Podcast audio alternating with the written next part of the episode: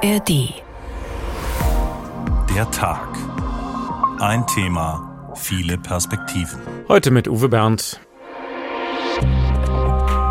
Wir möchten, dass ihr Teil der Europäischen Union werdet. Die Bundesregierung hat im Kern erkannt, dass die Region volatil ist, dass wir schnell wieder in der Situation der Kriege der 90er Jahre landen können und dass wir deswegen jetzt vorankommen müssen. Er hat zu ihnen gesagt, Leute, was macht ihr da? Warum muss das sein? Tötet mich, aber lasst die Frau und die Kinder in Ruhe. Sie haben euch nichts getan. Aber sie wollten das nicht hören. In den 80er Jahren gab es eine große Wirtschaftskrise, das heißt, Jugoslawien hatte sich überschuldet. Der Staat wurde eigentlich immer schwächer, das heißt, die Macht wurde an sich an die Republiken delegiert und dann haben die Republiken einen Machtkampf untereinander ausgefochten und machte aus einem Wettbewerb zwischen Republiken einen Konflikt zwischen den Nationen. Der eine Soldat rief dem anderen zu, töte sie, worauf wartest du? Und dann wiederholte er dreimal, töte sie, töte sie, töte sie. Dann haben sie zwei Gewehrsalven auf sie abgefeuert. Ich habe noch nie so viel Einigkeit in der transatlantischen Gemeinschaft gesehen. Die USA, die EU, die NATO und so ziemlich jeder andere Freund des Kosovo haben ein und dieselbe Forderung gestellt. Ich hoffe also, dass wir Gehör finden. Die aktuellen Fernsehbilder wecken schlimme Erinnerungen. Die Gewalt im Norden des Kosovo ist zurück. Militante Serben greifen Friedenstruppen der NATO an, Soldaten und Protestierende werden verletzt. Auch 70 Bundeswehrsoldaten sind noch an diesem internationalen KV-Friedenseinsatz beteiligt. Damit ist ein Konflikt wieder neu entbrannt, der schon lange gärt und der vor über 20 Jahren in einem Krieg mündete, nachdem der Staat Jugoslawien auseinandergebrochen war. Im Jahr 2008 erklärte sich das Kosovo für unabhängig Serbien, Russland und China lehnen das bis heute ab. Wie explosiv also ist die Lage auf dem Westbalkan heute? Gibt es einen Weg aus der Gewalt? Welche Rolle spielen Deutschland und die EU? Unser Thema jetzt im Radio und in der App der ARD Audiothek. Alte Narben, frische Wunden, der Streit im Kosovo eskaliert. Oliver Schosch ist unser Korrespondent für Südosteuropa. Bevor wir in die aktuellen Details einsteigen, wollen wir die ganze Lage in diesem verworrenen Konflikt mal ein bisschen sortieren. Also wenn wir vom Westbalkan reden, dann meinen wir die sechs Länder, die zwischen den EU-Mitgliedern Kroatien und Griechenland liegen. Da gibt es viele Gemeinsamkeiten und auch manche Unterschiede. Also was sind die alten Narben? Wo sind die frischen Wunden? Wo läuft die Konfliktlinie? Also der Kosovo ist grundsätzlich eine sehr problematische Konstellation, ein überwiegend albanisch besiedelter Landesteil des ehemaligen Jugoslawiens gewesen, der im Gegensatz zu Kroatien nicht den Status einer jugoslawischen Republik hatte, sondern den Status einer autonomen Provinz der Republik Serbien. Und da wurden dann eben Unabhängigkeitsbestrebungen der Albaner von Serbien mit Gewalt beantwortet. Es gab den Kosovo-Krieg mit über 10.000 getöteten Albanern, über 2.000 getöteten Serben, dann die Unabhängigkeit des Kosovo 2008 und jetzt haben wir rund zwei Millionen Menschen, die im Kosovo leben.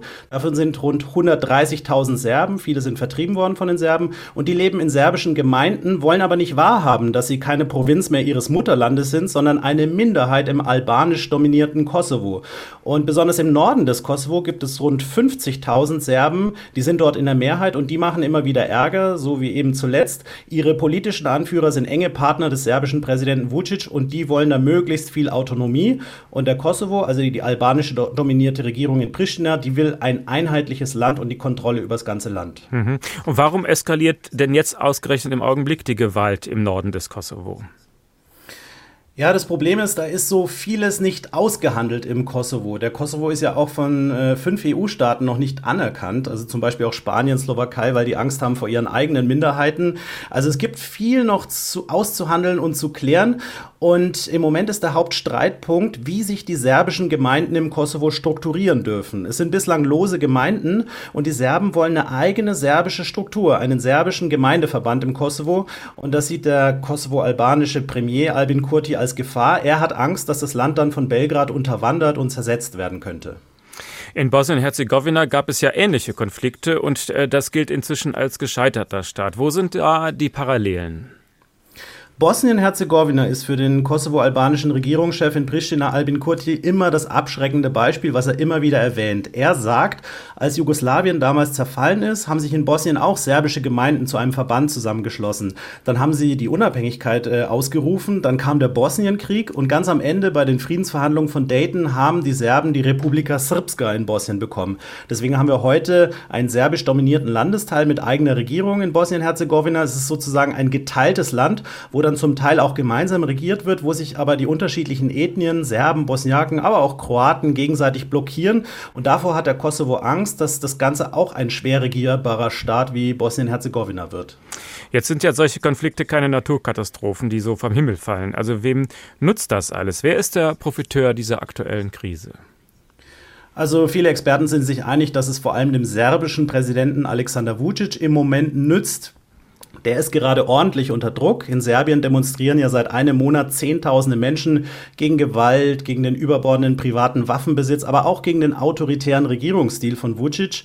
Und der Kosovo-Konflikt, so sagen viele Experten, ist äh, sehr nützlich, weil er von den eigenen Problemen ablenken kann. Vucic kontrolliert ja die Serben im Nordkosovo. Dort regiert seine Schwesterpartei und er kann sich immer wieder als die Schutzmacht ausgeben. Ich unterstütze unser gepeinigtes Volk im Kosovo und da kann man halt wunderbar von den eigenen Problemen ablenken. Vucic wird gerade gebraucht, um die Serben im Kosovo zu schützen und auch um für sie auf internationaler Ebene zu verhandeln. Das war Oliver Schosch aus dem ARD Südosteuropa-Studio Wien. Herzlichen Dank. Wir wollen uns jetzt diesen aktuellen Konflikt im Norden des Kosovo genauer ansehen. Immer wieder kommt es zu Gewalt gegen Friedenstruppen. Erst letzte Woche sind bei gewalttätigen Demonstrationen 30 Soldaten verletzt worden. Silke Hane beschreibt die aktuelle Krisendiplomatie. Die diplomatischen Bemühungen zur Deeskalation im Norden des Kosovo laufen auch in dieser Woche auf Hochtouren. Die EU und die USA haben ihre Sondergesandten für die Region nach Pristina und Belgrad geschickt. Miroslav Lajczak für die EU, Gabriel Escobar für die USA. Lajczak sagte am Montagabend in Pristina, er bedauere es, wieder in der Stadt zu sein. Leider sind wir wieder in Pristina, um uns mit Krisenmanagement statt mit der Normalisierung der Beziehungen zu beschäftigen. Das sind keine guten Nachrichten. Und wir haben im Namen der internationalen Gemeinschaft einen Vorschlag vorgelegt, der drei Elemente enthält. Erstens die Deeskalation vor Ort, zweitens schnelle Neuwahlen im Norden und drittens die Rückkehr zum Dialog und zum Normalisierungsprozess. Die Gespräche mit dem kosovarischen Premier Albin Kurti seien schwierig gewesen, so Leitschak weiter. Auch seinem Kollegen Escobar aus den USA war die Anspannung anzusehen und anzuhören. Ich habe noch nie so viel Einigkeit in der transatlantischen Gemeinschaft gesehen. Die USA, die EU, die NATO und so ziemlich jeder andere Freund des Kosovo haben ein und dieselbe Forderung gestellt. Ich hoffe also, dass wir Gehör finden. Unter Vermittlung der EU hatte Kosovo die Gründung eines serbischen Gemeindeverbands zugesagt. Serbien sollte Kosovo auf lange Sicht de facto anerkennen, also etwa den Beitritt zu internationalen Organisationen nicht mehr blockieren. Letzteres hatte Serbiens Präsident kurz nach einer mündlichen Zusage sofort wieder zurückgenommen. Die Normalisierung stand also sowieso in Frage. Nun steht die EU vor den Trümmern ihrer Bemühungen und der Ton zwischen den Konfliktparteien verspricht nichts Gutes. So sagte Serbiens Präsident Alexander Vucic zur Idee neuer Wahlen in Nordkosovo. Damit wir Wahlen organisieren können, bei denen wir auf jeden Fall siegen werden, ich verstehe den Sinn nicht. Und sie werden uns weiter belügen, dass sie die Gemeinschaft der serbischen Gemeinden gründen werden, so wie sie uns seit zehneinhalb Jahren belügen. Vucic kündigte Gespräche mit den Kosovo-Serben im Laufe der Woche an. Am Abend wird er Lajczak und Escobar treffen. Die kosovarische Führung zeigt sich indes offen für Neuwahlen, Ministerpräsident Albin Kurti gegenüber der BBC. Ich gebe zu, dass die Legitimität der gewählten Bürgermeister schwach ist, weil die Wahlbeteiligung niedrig war. Aber die Serben haben gar keine Legitimität. In der Republik Kosovo wird die Macht nur durch Wahlen erlangt. Deshalb bin ich bereit, mir Vorschläge für vorgezogene Neuwahlen anzuhören, nachdem wir die Rechtsstaatlichkeit hergestellt haben womit Koti unter anderem eine Bestrafung der Gewalttäter meint. Koti beschuldigt nach wie vor Serbien, die Ausschreitungen in Nordkosovo orchestriert zu haben. Auch ein Treffen zwischen der kosovarischen Präsidentin Vjosa Osmani und Alexander Vucic vergangene Woche war keine vertrauensbildende Maßnahme. Osmani schilderte die Begegnung mit Vucic im Nachgang so. Er jammerte und beschwerte sich und sagte natürlich nicht die Wahrheit. Eine Tugend von ihm, er war ja Propagandaminister von Milosevic. Vucic war wütend. Wie Sie wissen, liebt er es, in seiner eigenen Sprache zu beleidigen. Vucic habe keinerlei Interesse an Verhandlungen oder Frieden, so Osmani. Die Abneigung zwischen den Beteiligten ist förmlich mit Händen zu greifen. Experten sehen die Kompromissbereitschaft bei beiden als gering an. Den internationalen Partnern bleibt unterdessen nur eine Drohkulisse aufzubauen.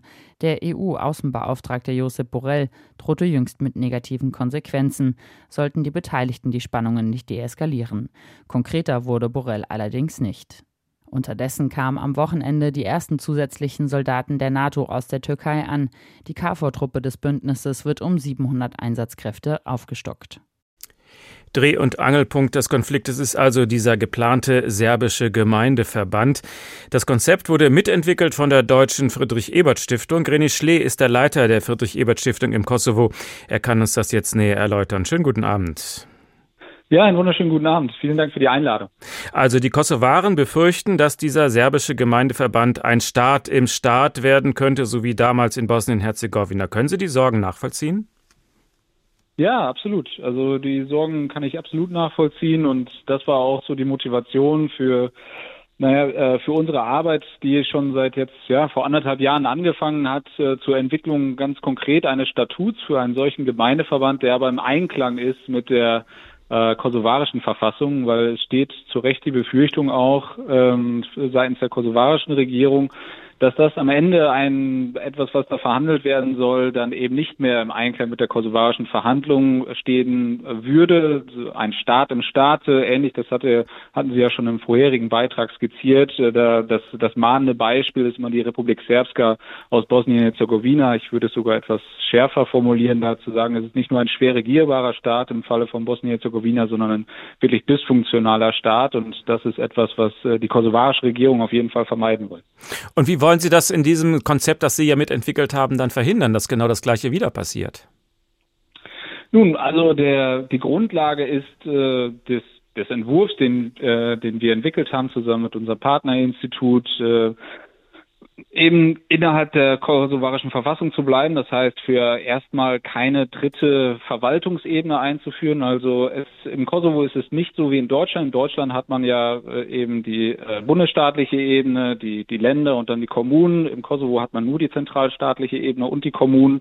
Und das, was, glaube ich, der serbischen Seite eben vorschwebt, ist da so eine dritte Ebene einzuziehen. Also so eine Regierung auf der die dann eben diese äh, Gemeinden regiert, vor allen Dingen von Kosovo-Serben, wo die die Mehrheit stellen.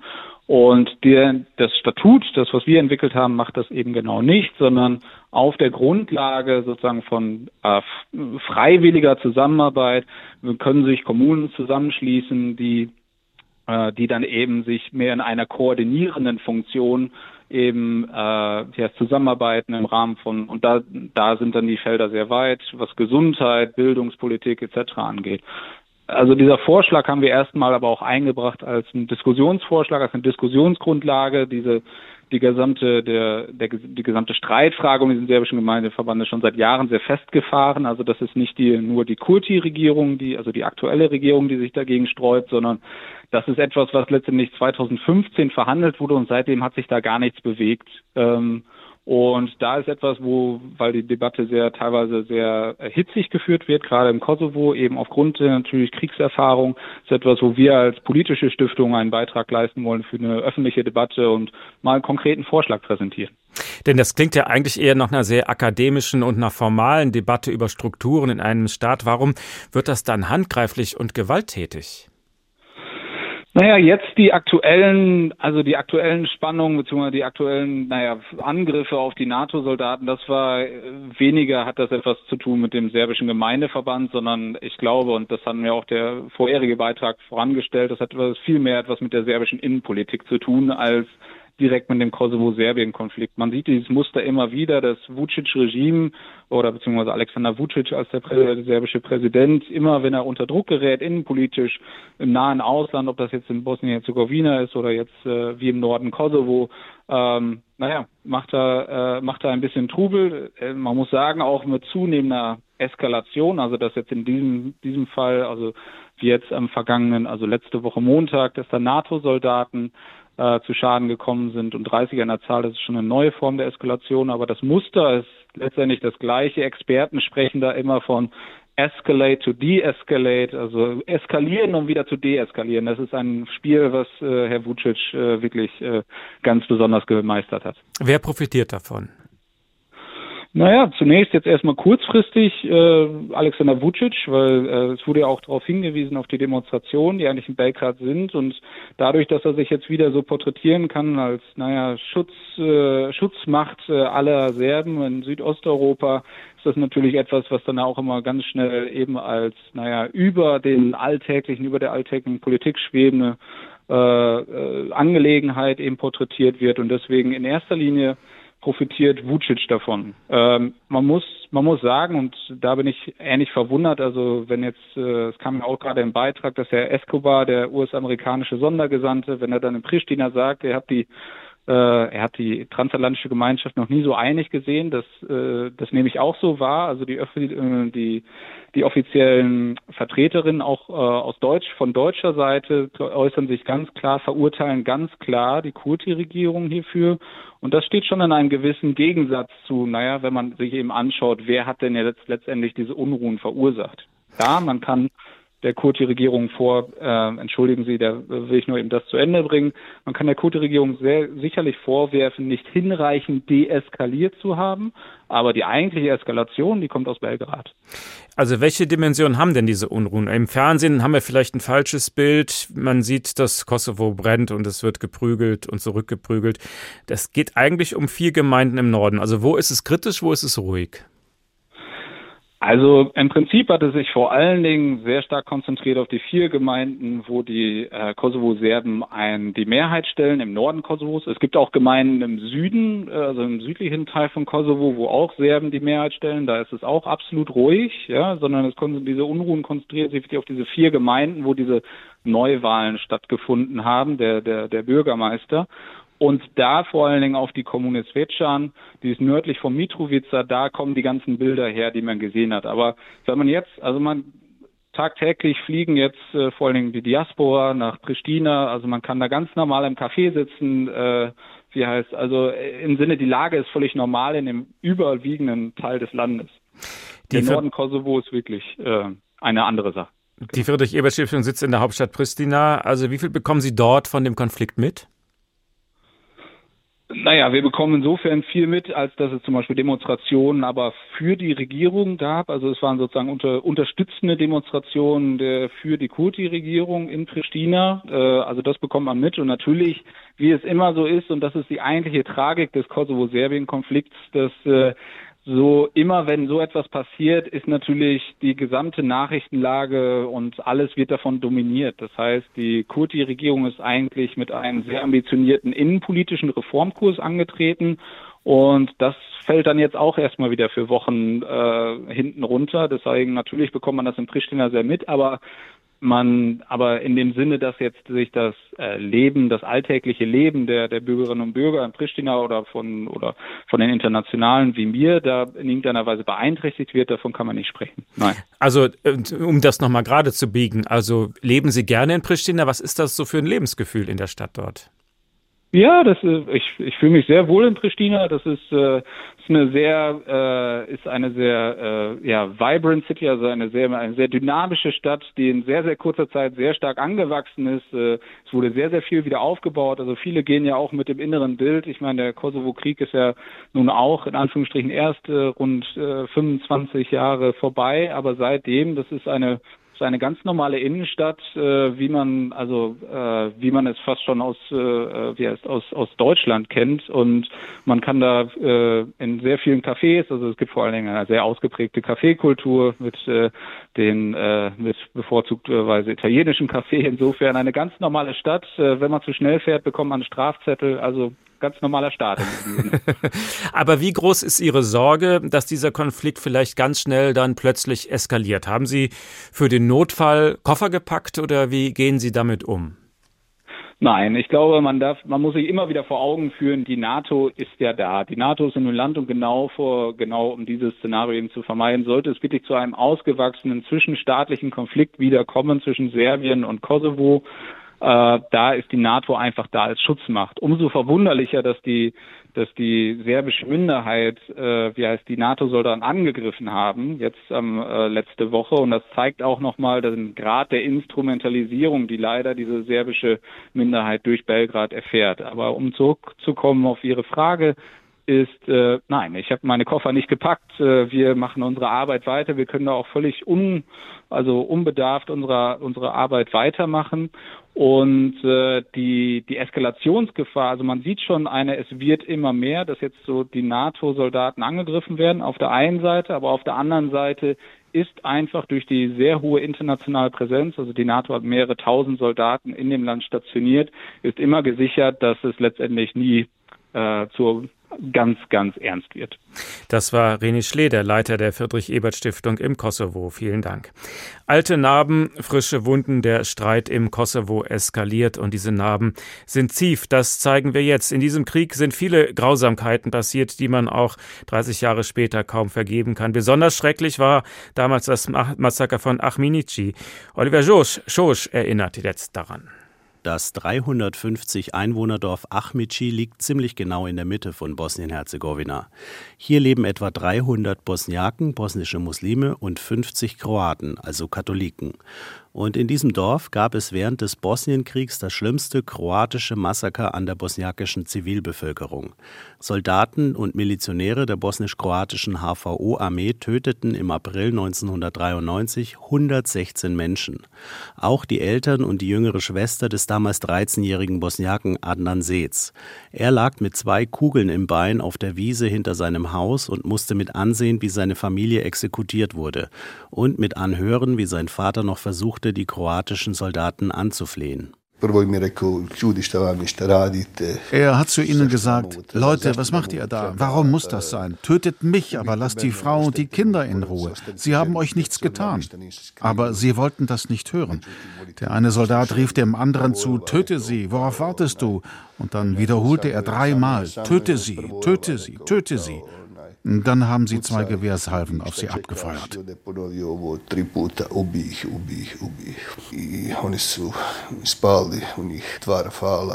Adnan Seetz lebt heute 30 Jahre später mit seiner eigenen Familie in den Niederlanden.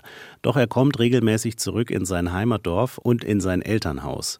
In Achmici herrscht heute eine komische Atmosphäre, erzählt Adnan. Denn hier gibt es immer noch einige Überlebende des Massakers und ihre Nachkommen und zum Teil auch noch die Kroaten von damals. Ihre Häuser wurden vom Massaker verschont. Laut dem Internationalen Strafgerichtshof für das ehemalige Jugoslawien in Den Haag wussten die Kroaten im Dorf Bescheid und unterstützten zum Teil das Massaker. Das hat auch Adnan Seetz damals beobachtet.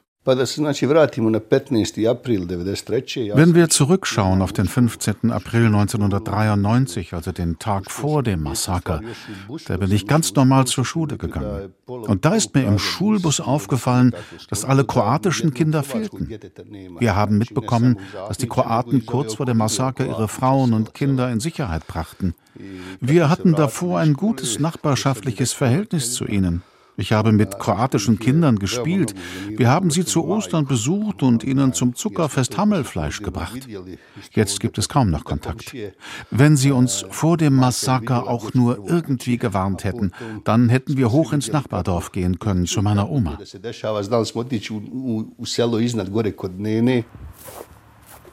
Wir laufen zum Rand des Dorfes Achmici. Hier gibt es eine kleine Siedlung, wo ein paar kroatische Häuser nebeneinander stehen. An einer Hauswand hängt die Fahne der Herzeg Bosna, des damaligen kroatischen Parastaats auf bosnischem Boden, für den die HVO-Soldaten gekämpft und gemordet haben. Eine ältere Dame auf dem Balkon dieses Hauses wird sofort wütend, als sie Mikrofon und Kamera sieht. Zum Massaker an ihren Nachbarn vor 30 Jahren habe sie nichts zu sagen. Ich weiß von nichts. Wir haben viel Arbeit und keine Zeit für solche Geschichten. Außerdem stehen die mir bis hier. Das hat keine Bedeutung mehr für uns. Heute leben beide Seiten für sich. Wenn ihm ein Kroate im Dorf begegnet, läuft er meist grußlos an ihm vorbei, erzählt der Bosniake Adnan Seetz. Die Bewohner hier müssen weiterleben. Die kroatischen Nachbarn wollen bis heute nicht anerkennen, was sich in Ahmici wirklich ereignet hat. Sie haben ihre eigene Geschichte, in der sie als Helden erscheinen. Und das belastet das Zusammenleben und sorgt dafür, dass wir keinen Schritt vorankommen. Im Dorf Ahmici werden die Wunden des Bosnienkriegs so schnell nicht verheilen. Diesen Podcast bekommen Sie in der App der ARD Audiothek. Und diese Narben tragen auch manche Angehörige mit sich rum, die selbst diesen Krieg nur noch aus der Ferne erlebt haben. Wir holen das Thema jetzt nach Hessen. In der Rhein-Main-Region leben viele Serben, viele Kroaten, Bosnier. Früher nannte man sie einfach nur die Jugos die Gastarbeiter aus Jugoslawien. Kollege Daniel Majic ist ein Frankfurter Bub, geboren hier, aufgewachsen, aber seine Familie stammt ursprünglich aus Bosnien-Herzegowina. Wie würdest du heute das Zusammenleben beschreiben dieser Gruppe im Rhein-Main-Gebiet? Fühlt ihr euch als Jugos oder, oder als Bosnier, als Kroaten? Ach, das kommt wahrscheinlich darauf an, wen man fragt. Ne? Also wenn du mich fragst, ob ich ein Jugo bin, würde ich natürlich klar Ja sagen, auch weil ich mit, durchaus mit positiver Bezugnahme auf die gemeinsame Vergangenheit vor dem Krieg für viele Leute ist das, glaube ich, schwierig. Also äh, gerade für die Leute, die sich wahrscheinlich eher über das Kroatentum, Serbentum oder ihr Bosniakentum definieren. Und besonders schwierig dürfte es natürlich auch für Leute sein, die im Krieg äh, Unrecht erlitten haben oder Verwandte verloren haben oder eben in solchen Massakern, wie sie eben erwähnt wurden. Da dürfte es schwierig sein, eine Gemeinsamkeit zu konstruieren. Aber wenn du mich fragst, wie das Alltagsleben aussieht, dann ist das einfach in vielen Bereichen gibt es da noch Gemeinsamkeiten. Ne? Also wenn gerade hier in der Diaspora ist es halt natürlich so, dass es zum einen für viele Leute, die vor dem Zerfall geboren sind, noch einen gemeinsamen Erinnerungsraum gibt, eben als wir Jugoslawen waren, sozusagen. Aber ähm, ja, es gibt auch Cafés, wo man gemeinsam hingeht. Es gab sogar während des Krieges hier noch Diskos, also serbische Diskos, wo ich weiß, wo ich mit meinen kroatischen Freunden hin bin und es war kein großes Problem. Ich glaube, im Alltag ist es kein großes Problem. Auf der institutionellen Ebene, was so Vereine und so etwas angeht, da sieht das wieder anders aus. Da mhm. hat sich das stark getrennt. Okay. Was, was hat sich da getrennt? In welchen Ebenen? Naja, auf der einen Seite haben ja jetzt ihre die verschiedenen Volksgruppen aus dem ehemaligen Jugoslawien ihre eigenen Verbände, die sie repräsentieren. Viele davon, muss ich sagen, kann ich für Kroaten und Serben sagen, sind nationalistisch orientiert. Ähm, es gibt eigene Sportmannschaften. Ne? Früher als Kind, ich weiß noch, hier gab es Tempo Frankfurt. In, das war ein, ich glaube, eigentlich ursprünglich deutscher Verein, der von Jugoslawien übernommen wurde. Aber da sind wir alle zusammen hin, meine Eltern vor allen Dingen, weil es im Anschluss an die Spiele auch immer große Musikveranstaltungen gab. Ne? Äh, wo Kroaten, Serben, Bosniaken alle zusammen gefeiert haben. Das hat sich dann getrennt. Heute gibt's halt SG Kroatia Frankfurt, es gibt die serbische Mannschaft Progress und so etwas. Also ja, also es hat sich äh, in bestimmten Bereichen getrennt, aber es gibt immer noch ganz viel, wo man dann halt irgendwie zusammenkommt, was ja auch schon allein sprachlich bedingt ist. Mhm. Wir haben gehört, was für schreckliche Dinge während des Krieges passiert sind und ihr habt natürlich alle Angehörige, die das mit durchlitten haben. Also wie war das während des Krieges? Gab es da Hass zwischen den verschiedenen alten Kumpels zwischen den Jugos plötzlich? Das ist etwas ganz schwierig jetzt zu sagen. Da gehe ich jetzt mal in meine eigene Biografie zurück. Auf der einen Seite ähm, gab es Hass, aber nicht gegen die Kumpels, sondern es war so eine Art abstrakter Hass. Ne? Ich bin ja, ich war ja Hass, Schulkind. Abstrakt, Hass, abstrakt ja, ist ein war, Widerspruch, oder? Ja, das ist, das ist ein Widerspruch. Aber es ist halt so, ich muss mal sagen, ich war Schulkind und mir wurde auf einmal äh, beigebracht, ich bin nicht mehr Jugoslawe, sondern ich bin Kroate. Ja, und die Serben sind unsere Feinde. Und später, als es dann zum, zum Krieg zwischen Bosniaken und Kroaten waren, waren auf einmal auch die Bosniaken unsere Freunde, mit denen wir gerade eben noch zusammen, wir gerade eben noch zusammengekämpft haben. ja. Und das war natürlich äh, habe ich dann natürlich irgendwie Hassgefühle gegen, irgend, gegen irgendwelche abstrakten Menschen gehabt. Auf der anderen Seite meine Schulkameraden, meinen serbischen, mit denen habe ich natürlich weiter abgehangen und meinen bosniakischen. Ja. das ist total absurd. Alles, es ist ne? total absurd, ja. Irgendwie konnten wir das abstrahieren. Ja. Also Wie kriegt man das dann als Jugendlicher äh, irgendwie emotional und intellektuell auf einer Reihe? Das ist ein völliger Widerspruch. Indem man es einfach komplett diese Widersprüche ausblendet. Und ehrlich gesagt, da machen das auch noch ganz schön viele Erwachsene und viele Leute, die heute noch ähnliche Positionen vertreten, probieren das das äh, einfach auszublenden und einfach durch Zweigesichtigkeit. Das eine ist, wie man in der Familie redet, das andere, wie man nach außen kommuniziert. Ne? Redest du in deiner Familie über diese Zeit des Krieges oder blendet ihr das kollektiv aus, um nicht alte Wunden aufzureißen? Also wir reden darüber.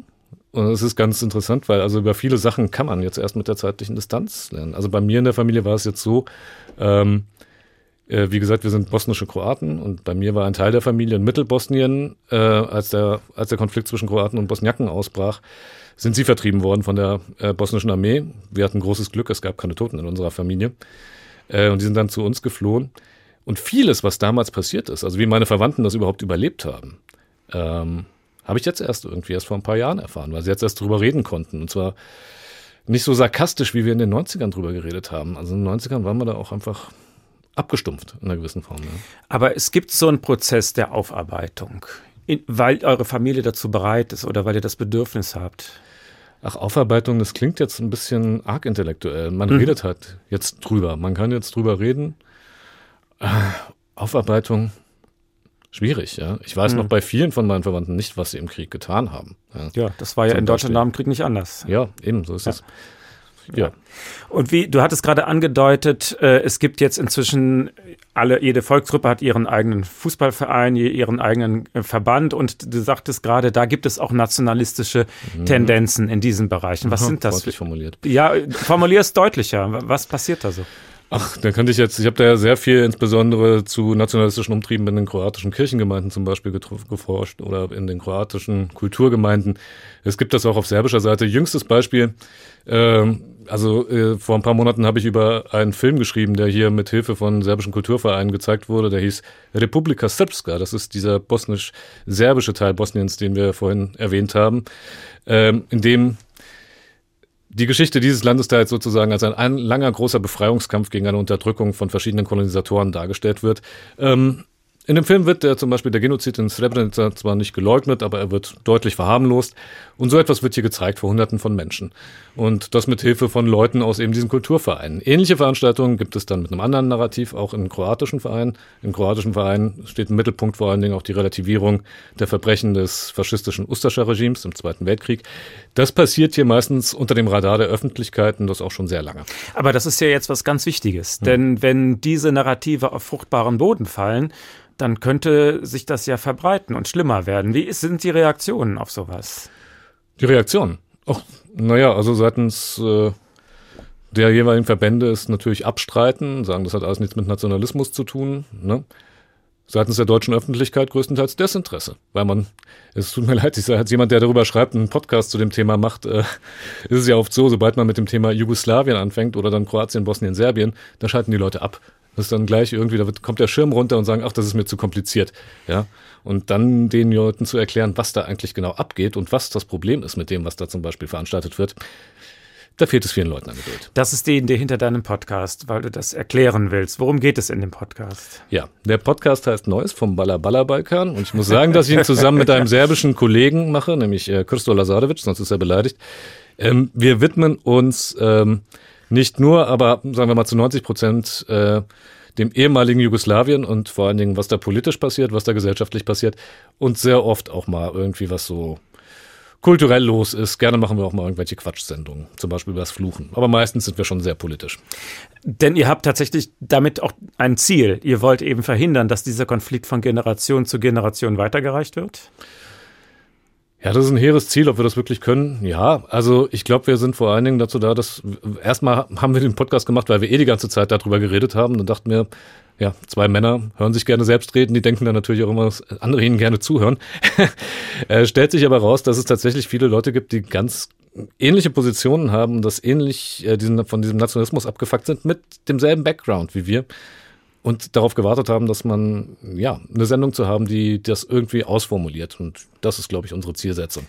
Und das ist eine wichtige Aufgabe, denke ich mal, dass man tatsächlich, also besteht die Gefahr, dass sich der Nationalismus wieder verbreitet, wenn man solche Veranstaltungen hat und nichts dagegen tut? Ja, um sich wieder zu verbreiten, müsste er erstmal weg gewesen sein.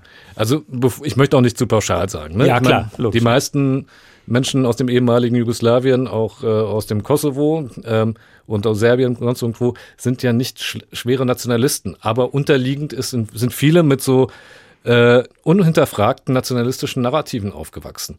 Und es ist ganz wichtig, dem mal etwas entgegenzusetzen. Es ist auch, äh, glaube ich, meine persönliche Sache ist, für mich war das auch ein bisschen traumatisierend, irgendwann mitzuerleben, dass ganz viel, was mir mal erzählt wurde, was ich einfach hingenommen habe, einfach Schwachsinn ist, ja, erlogen und einfach nur nationalistischer Müll. Und das mal offen auszusprechen, und so, zwar so, dass es möglichst viele Leute hören. Das ist, glaube ich, auch der. Also du selbst hast bei dir gemerkt, ich bin auch auf Geschichten reingefallen, die man mir erzählt hat und die ich als Jugendlicher natürlich geglaubt ja, habe. Ja, selbstverständlich, selbstverständlich. Ja. War das dann eine Enttäuschung? Wie bist du damit umgegangen? Naja, es war ein langsamer Prozess und natürlich, äh, wenn man einen langsamen Prozess hat, dann fragt man sich auch, wie kommt es eigentlich, dass dann Leute, die, einen, die man sehr schätzt, familiär, sonst irgendwie so etwas erzählen. Und dann merkt man natürlich, dass die Leute das auch nicht aus Bösartigkeit machen, sondern weil sie selbst damit aufgewachsen sind. Ähm, es ist schwer, so etwas loszulassen, kann ich sagen. Ne? Und äh, ein Prozess, der auch nicht irgendwie abschließend ist. Ne? Und das ähm, vor allen Dingen muss man aufpassen, dass man auch aufpassen, dass man, wenn man solche nationalen Mythen hinterfragt, dann nicht irgendwie auf die andere Seite kippt und auf einmal halt äh, die nationalen Mythen der anderen Seite oder der anderen Seiten einfach kritiklos übernimmt. Das ist sehr schwierig. Das war der HR-Kollege Daniel Majic. Vielen Dank. Danke dir.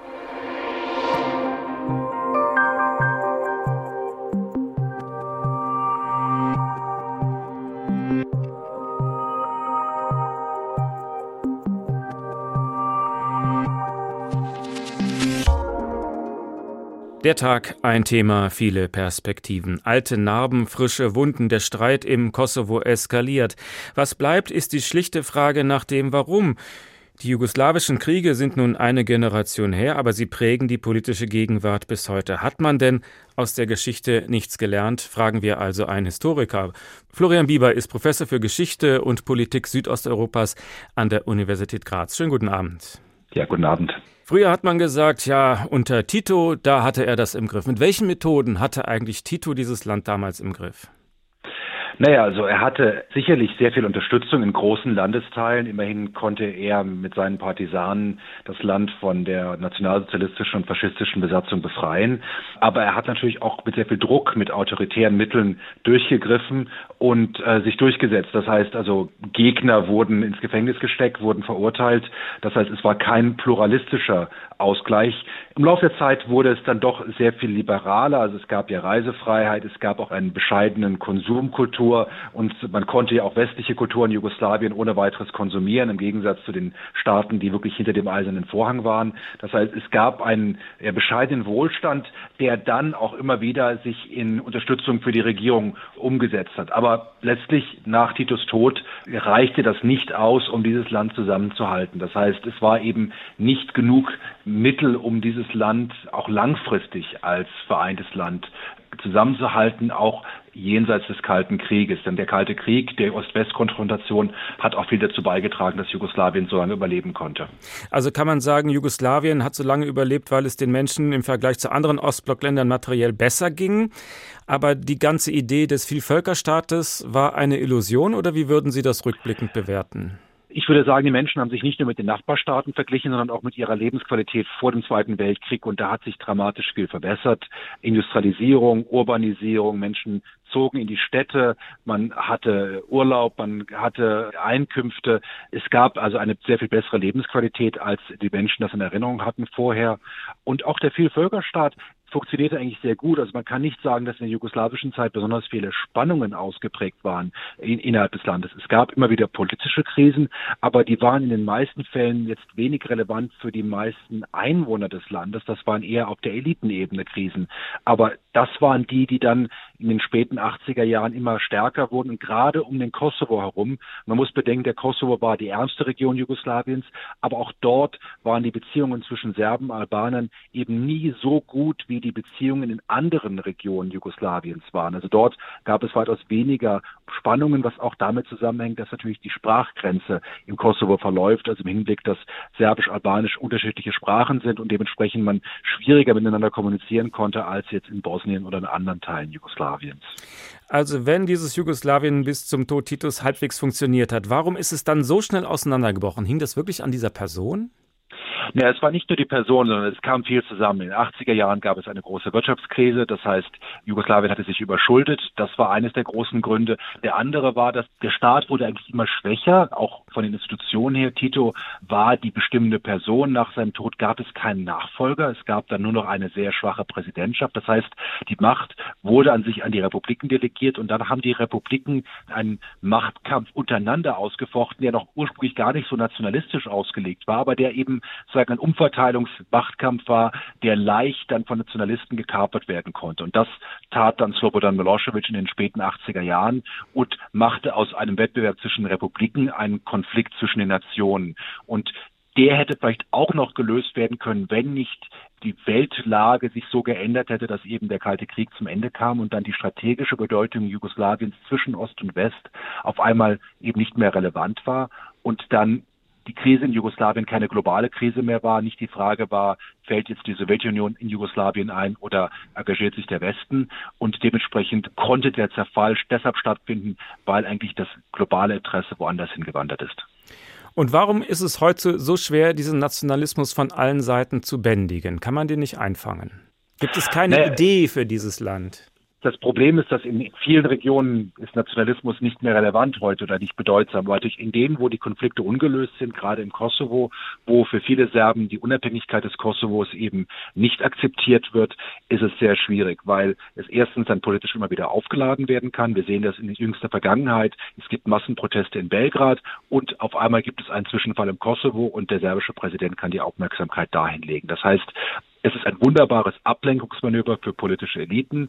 Wenn es ungelöste Fragen gibt, schafft das immer wieder Sorgen, Ängste und auf Ängsten baut Nationalismus sehr stark auf. Die vermeintliche Bedrohung durch andere Nationen, die wird immer wieder hochgespielt. Es sind oft Medien, die das tun. Im Alltag ist diese Frage für die meisten Menschen irrelevant. Kaum ein Serbe war je im Kosovo, kaum ein Serbe hat die Klöster und religiösen Denkmäler dort besucht. Es ist nicht etwas, was den menschlichen Alltag bestimmt. Man konsumiert seine Fernsehsendung, man hört seine Musik. Es ist eher von der Politik immer wieder nach unten getragen und gedrängt. Und gerade eben, wenn es Krisen gibt, ist es sehr sinnvoll oder sehr hilfreich für diese politischen Eliten, darauf zurückzugreifen. Welche Faktoren spielen die unterschiedlichen Religionen? Die Religionen sind eigentlich eher indirekt relevant, weil es ist so, dass eben Religionsgrenzen mit Nationsgrenzen oft übereinstimmen. Und dann werden in die Religionsgrenzen diese unterschiedlichen Nationen hineininterpretiert. Aber es ist nicht so, dass der Konflikt darauf beruht, dass es Muslime gegen Orthodox oder Katholiken kämpfen, sondern dass es eben zwischen albanischen, serbischen, kroatischen und anderen Nationalismen kämpfen oder Konflikte und Spannungen gibt. Und dann kommt die Religion als verstärkender Faktor hinzu, aber alleine für sich genommen ist sie nicht so bedeutsam. Wie groß ist die Nähe zu Russland ideell? Naja, es gibt einen Mythos der serbisch-russischen Freundschaft, der oftmals übertrieben ist, der auch politisch hochgespielt wird. Es gibt historische Gemeinsamkeiten, es sind zwei orthodoxe Länder, aber diese Übereinstimmungen erschöpfen sich auch darin, es hat sehr viel mit der jüngeren Vergangenheit zu tun, damit, dass Russland die Anerkennung des Kosovos verweigert und damit ein wichtiger Verbündeter für Serbien ist. Serbische Politiker, auch der serbische Präsident, nutzt immer wieder die russische Unterstützung, um auch die eigene Bedeutung Bedeutung zu unterstreichen und um auch einen größeren Spielraum zu schaffen, in Gesprächen mit dem Westen zu sagen, ich habe einen alternativen Partner, ich habe auch China als Partner, aber da werden dann historische Argumente dafür teilweise genutzt, instrumentalisiert, aber tatsächlich hat das sehr viel mit der gegenwärtigen Politik zu tun. Würden Sie sagen, das ist eine Nähe, die uns in Europa Sorgen bereiten sollte oder ist das nur eine Rhetorik, auf die wir nicht reinfallen sollten? Naja, es sollte uns Sorgen machen, dass diese Rhetorik so leicht genutzt werden kann und dass sie einen sicher von anderen Fragen ablenkt. Das heißt, man redet oft vom russischen Einfluss auf den Balkan. Der Einfluss ist nur deshalb so groß oder dann relevant, wenn lokale Eliten sie reinlassen. Das heißt, Russland oder auch China sind für sich genommen nicht besonders wichtig auf dem Balkan, aber sie sind dann wichtig, wenn lokale Herrscher sagen, das hilft uns, um unsere eigene Macht zu stärken, auch teilweise den Westen etwas zu provozieren und um unseren Verhandlungsspielraum zu vergrößern. Aber letztlich ist das größte Problem in der Region nicht der russische Einfluss, sondern die fehlende Demokratie in einigen Ländern wie Serbien und die ungelösten Fragen der Vergangenheit, die immer wieder zu Spannungen führen und dann wiederum die Möglichkeit geben, dass andere Akteure wie Russland oder China sich auf eine eher destruktive Art und Weise in der Region einmischen. Das war Professor Florian Bieber, der Leiter des Zentrums für Südosteuropa-Studien an der Universität Graz. Vielen Dank. Wie also kriegen wir die bösen nationalistischen Geister wieder zurück in die Flasche? Welche Politik der Deeskalation kann jetzt weiterhelfen? Darüber wird natürlich auch in Berlin nachgedacht. Björn Darke über die Westbalkan-Strategie der Bundesregierung. Olaf Scholz hat sein Versprechen an die Länder des westlichen Balkans erst vor einem Monat erneuert. Wir möchten, dass ihr Teil der Europäischen Union werdet. Im EU-Parlament erinnerte der Bundeskanzler daran, dass dieses Versprechen 20 Jahre alt ist. Schon damals wurde Albanien, Bosnien-Herzegowina, Kosovo, Nordmazedonien, Montenegro und Serbien in Aussicht gestellt, Teil der Europäischen Union zu werden. Scholz wagt keine Prognose, wann es soweit sein wird. Die jüngste Gewalt im Kosovo dürfte den Weg zu einem EU-Beitritt aber nicht verkürzen. Bei der letzten Westbalkan-Konferenz in Berlin vor sieben Monaten gab sich der Bundeskanzler noch optimistisch. Es gibt viele, viele ganz konkrete Probleme auch zwischen den verschiedenen Ländern. Die sind bekannt, aber es sind keine unüberwindbaren Probleme. Um die Probleme zu überwinden, startete seine Vorgängerin Angela Merkel vor neun Jahren den sogenannten Berliner Prozess. Regelmäßige Treffen sollten dazu führen, dass die Länder des Westbalkans enger zusammenarbeiten. Oft hakt es allerdings an der Umsetzung. Bei der letzten Westbalkan-Konferenz wurden verschiedene Mobilitätsabkommen verabredet. Universitäten und Unternehmen erkennen die Bildungsabschlüsse der anderen Länder an. Für den Grenzübertritt reicht künftig der Personalausweis, wie in der EU. Keine Kleinigkeiten, wie Bundesaußenministerin Annalena Baerbock betonte. Das mag nach technischen Details klingen, aber das sind historische Schritte, die den Alltag der Menschen ändern. Vertrauen schaffen durch kleine Schritte wie Schüleraustausche oder Wissenschaftskooperationen. So lässt sich die Westbalkan-Strategie der Bundesregierung umschreiben. Aber mit kleinen Schritten kommt man eben nur langsam dem Ziel näher, dem EU-Beitritt. Zu langsam findet die Union im Bundestag. Ihr Antrag für eine engagierte Westbalkan-Strategie steht Mitte Juni wieder auf der Tagesordnung des Parlaments. Zum ersten Mal diskutiert wurde er vor knapp einem Jahr. Damals rief der CDU-Außenpolitiker Johann Wadefuhl zu mehr Tempo auf. Die Bundesregierung hat im Kern erkannt, dass die Region volatil ist, dass wir schnell wieder in der Situation der Kriege der 90er Jahre landen können und dass wir deswegen jetzt vorankommen müssen. Mehr Tempo. Aber Wadefuhl rät auch, nicht gleich die Überholspur zu nehmen. Die Kriterien für einen EU-Beitritt dürfen seiner Meinung nach nicht aufgeweicht werden. Die Länder des westlichen Balkans seien von der Aufnahmefähigkeit in die EU noch sehr weit entfernt. Stichwort Rechtsstaatlichkeit. Kriminelle Clans sind in einem Maße einflussreich, dass die staatlichen Strukturen, die wir in einigen Ländern sehen, nur eine Farce sind. Tatsächlich äh, wird Politik dort von Clans gemacht. Organisierte Kriminalität und Korruption benennt auch Olaf Scholz als Probleme. Doch die Westbalkan-Strategie hat durch den russischen Angriff auf die Ukraine neue Dringlichkeit bekommen. Vor allem Serbien gilt als russlandfreundlich. Eine EU-Perspektive könnte dem etwas entgegensetzen. Eine EU-Perspektive für den Westbalkan. Diese Perspektive wollen wir uns nochmal genauer ansehen. Dafür sind wir verbunden mit unserem besten Mann in Brüssel, Alexander Göbel. Wenn ich mir die Landkarte angucke, so rein optisch, würde ein EU-Beitritt natürlich Sinn machen. Die sechs Balkanländer sind ja von der EU umzingelt, im Norden Kroatien und Ungarn, im Osten Rumänien und Bulgarien, im Süden dann Griechenland. Also denken wir es mal durch. Wie könnte eine EU-Perspektive aussehen? Würden die dann alle sechs gleich beitreten oder wäre das ein Wettlauf der Kandidaten? Ja, also sie stellen sich schon eine ganze Weile vor, die Kandidaten, und versuchen sich äh, in Anführungszeichen jetzt so hübsch zu machen, wie sie es eben tun können. Und sie wünschen sich ja eine Vollmitgliedschaft in der EU bis 2030.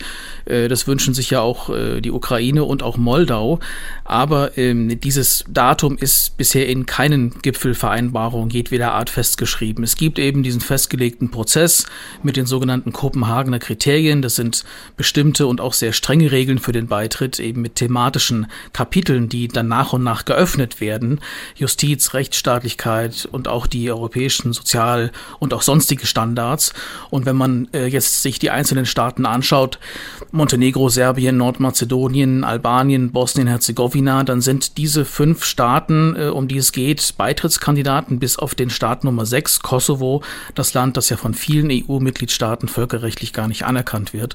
Und die fünf offiziellen Kandidatenländer sind sind das eben seit sehr unterschiedlich langer Zeit auf jeweils ganz unterschiedlichem Level. Deswegen können die gar nicht zusammen eintreten. Unterm Strich gemeinsam haben die eigentlich nur, dass ihr de facto Beitritt äh, in definitiv noch weiterer Ferne liegen dürfte, als sie sich das selbst äh, erhoffen.